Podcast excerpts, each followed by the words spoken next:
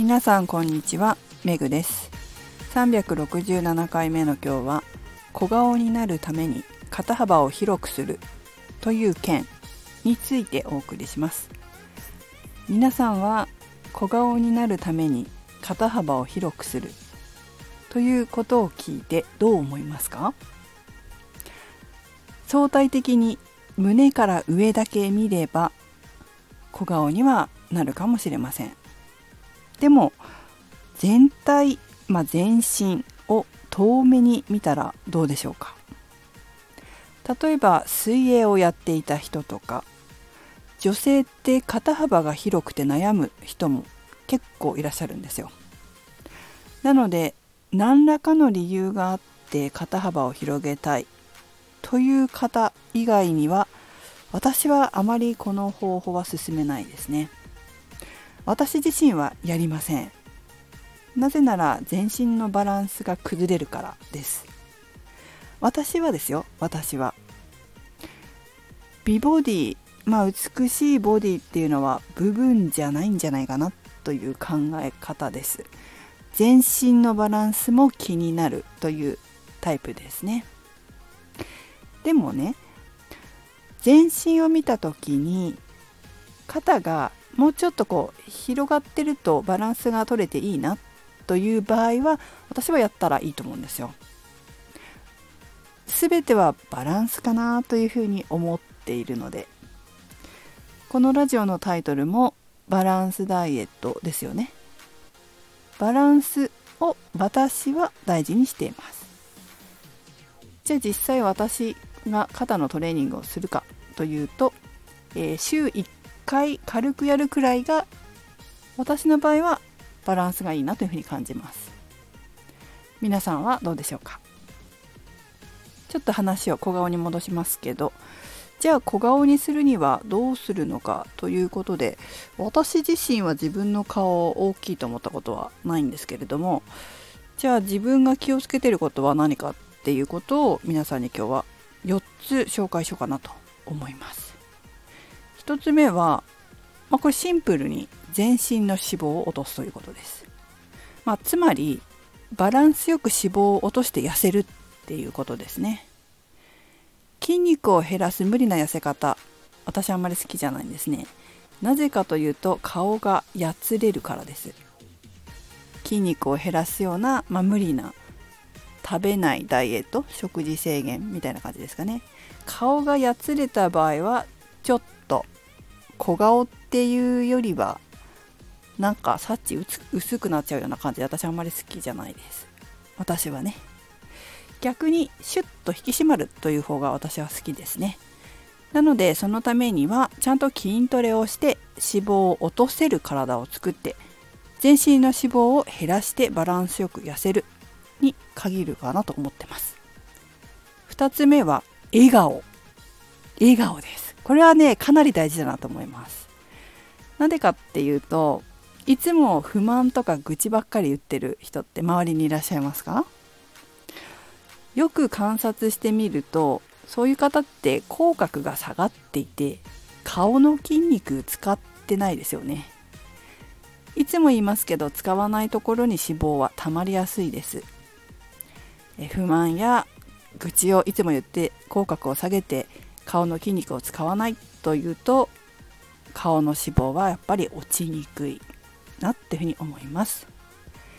だからこういつもね笑顔で口角を上げるようにしてます。こう口角上がってる人ってすごく幸せそうですし実際こう口角上げるだけで幸せホルモンセロトニンかな？が出るっていうふうに言われてますので口角を上げてまあ、幸せホルモンを出しながら顔の筋肉をちゃんと使う。そして顔に脂肪をつけない。これはめちゃくちゃ大事なんじゃないかなというふうに思います。顔ヨガとかねありますけど、まあ、それもいいかもしれませんよね。でもね私はそれよりいつも笑顔でいるってことがすごい大事じゃないかなというふうに思ってます。やっぱりそのためには心理学っていうのもすごい重要だなっていうふうに思いますね。心の中が顔に出ますので、まあ、顔は嘘つかないですよね。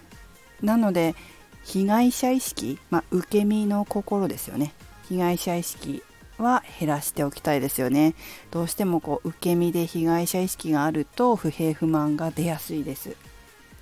是非積極的で能動的なあ心を潜在意識から変えていく、まあ、身につけるといいと思います。自然と笑顔でいっぱいの毎日になりますね。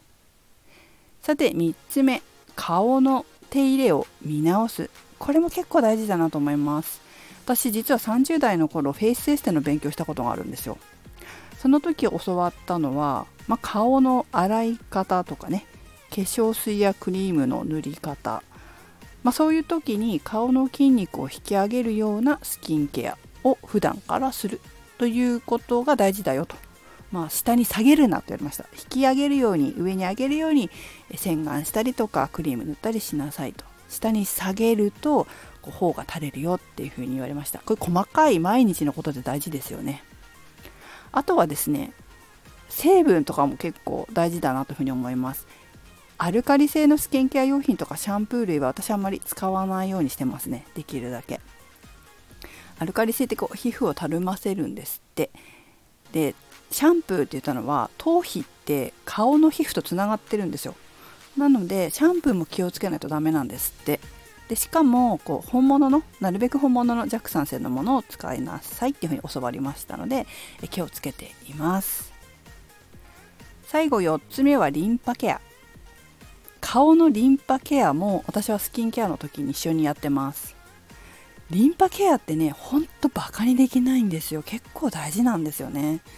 顔のむくみを取ったりとか老廃物を流すっていうことも習慣にした方がいいと思います。なんかリンパケアを教わった先生がすごい肌がツルツルでいつも顔が引き上がってて私より20個ぐらい上のちょっと有名な先生なんですけどすごい綺麗だったんですよ肌が。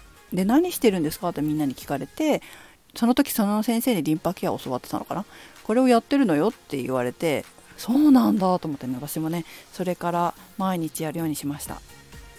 ということでえこの4つ私はこれを気をつけて生活してます。あとはねメイクでフェイスラインに影を作るとか髪型を工夫するとかもあると思うんですけど、まあ、ベースとしての顔を作るっていうところではこういった4つのことが大事になってくるんじゃないかなというふうに思ってます。そこがまずスタートかなと。それであとはこう陰影をつけたりメイクをしたりすることで陰影をつけたりっていうのはその後かなというふうに思いますね。はい。ということでえ私が顔をむくませない顔を大きくしないために気をつけていることそれから全身のバランスを作るっていうことを大事にしてるっていうことをお話ししてみました。皆さんもこうねいろんなこう小顔にするためにはこうしたらいいとかまあ、小顔だけじゃないけどいろいろこう世の中にたくさんいろんなことがあるんですけれどもまあ部分もそうなんだけど引いてみた全身のバランスどうなのかっていうのもあの気にしながら人の話を聞くといいんじゃないかなというふうに思います。はい、いろいろと参考になることがあれば幸いです。それではメグでした。